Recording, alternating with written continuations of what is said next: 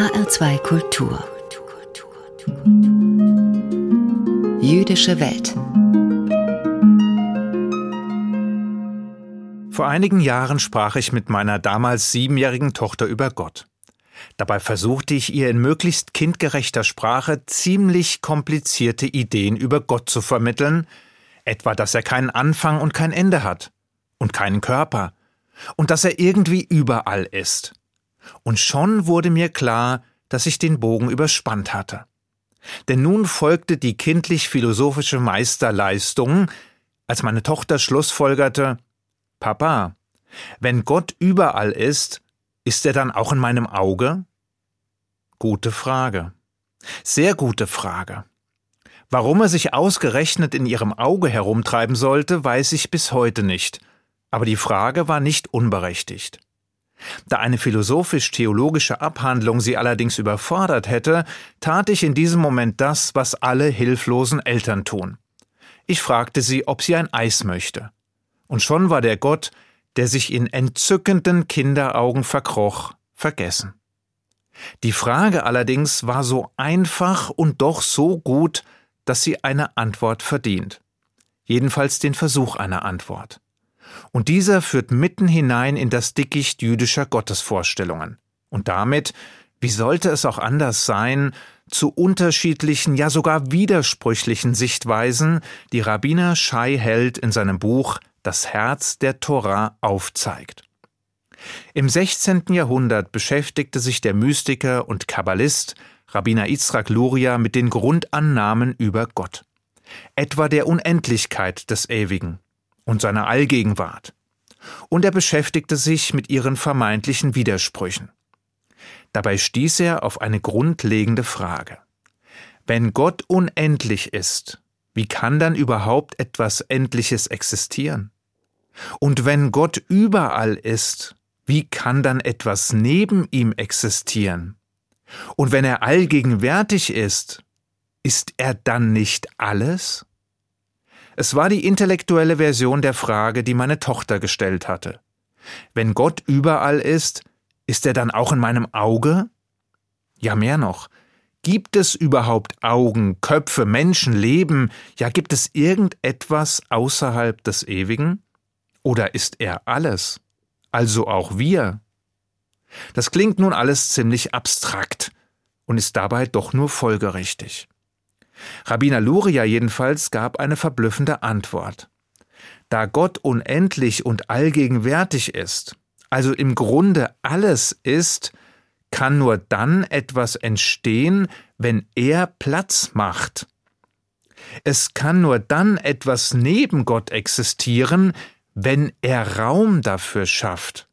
Und dafür muss er sich zurückziehen.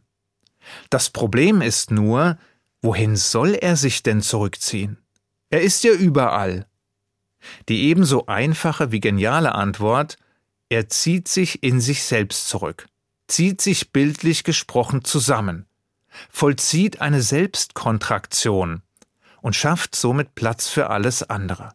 Das Universum, die Welt, den Menschen. Das Konzept ist unter dem Namen Zimtzum bekannt geworden und ist bis heute weithin bekannt. Nun ist der Begriff nicht neu. Stattdessen tauchte er schon viele Jahrhunderte früher auf, allerdings mit gegensätzlicher Stoßrichtung. In einem Midrasch, also einer Erzählung, steht Moses vor einem Rätsel, das ihn fast zur Verzweiflung treibt. Gott hatte die Israeliten einstmals während der Wüstenwanderung aufgefordert, ihm ein Heiligtum zu schaffen, damit er unter ihnen wohnen kann.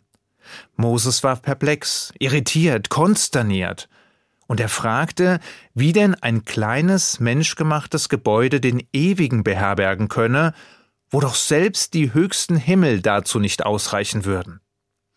Dem Midrasch zufolge beschwichtigte der ewige Moses und sagte sinngemäß, Ihr baut mir mit euren Mitteln ein Heiligtum, und ich werde hinabsteigen, mein Wesen konzentrieren und dort einziehen.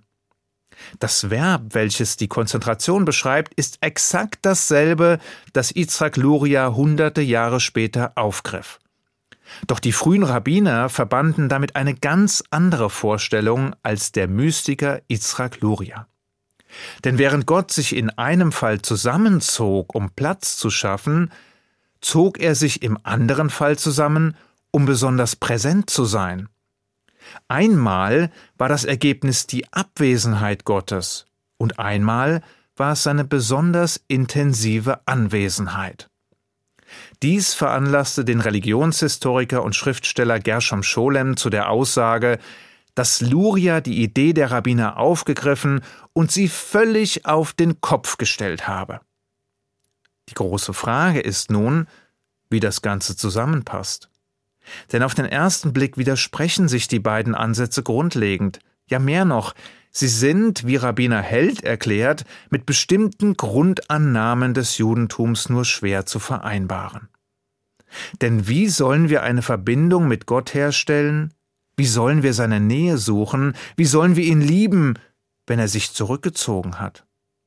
Wenn er Raum schafft und dabei gleichzeitig Leere hinterlässt? Heißt es in den Psalmen nicht, dass Gott denen nahe ist, die ihn anrufen? Und heißt es an anderer Stelle nicht, dass er bei uns ist in der Not? Wie soll das gehen, wenn er nicht mehr da ist?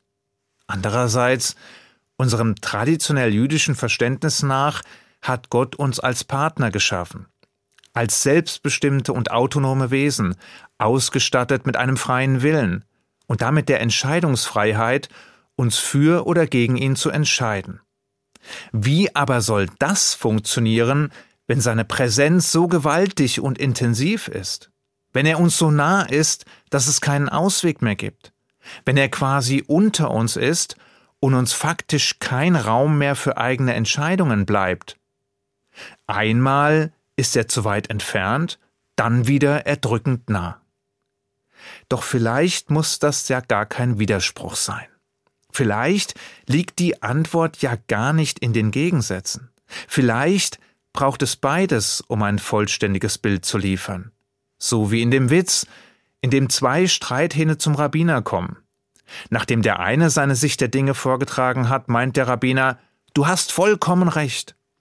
Danach lässt der andere seine Sicht der Dinge hören, worauf der Rabbiner erklärt, du hast auch recht. Da mischt sich die Frau des Rabbiners ein und sagt, das ist doch Unsinn, es können doch nicht beide recht haben. Worauf der Rabbiner sagt, da hast du auch recht. Und vielleicht hilft ein Blick auf uns selbst, um der Lösung näher zu kommen. Speziell ein Blick auf die Rolle als Elternteil oder als Partner. Nicht umsonst sind es unter anderem diese Bilder, die auch immer wieder mit Gott in Verbindung gebracht werden. Der Ewige als Vater oder als Ehepartner. Was aber macht einen guten Vater aus? Oder eine gute Mutter? Oder einen guten Partner? Die Symbiose aus zwei Fähigkeiten.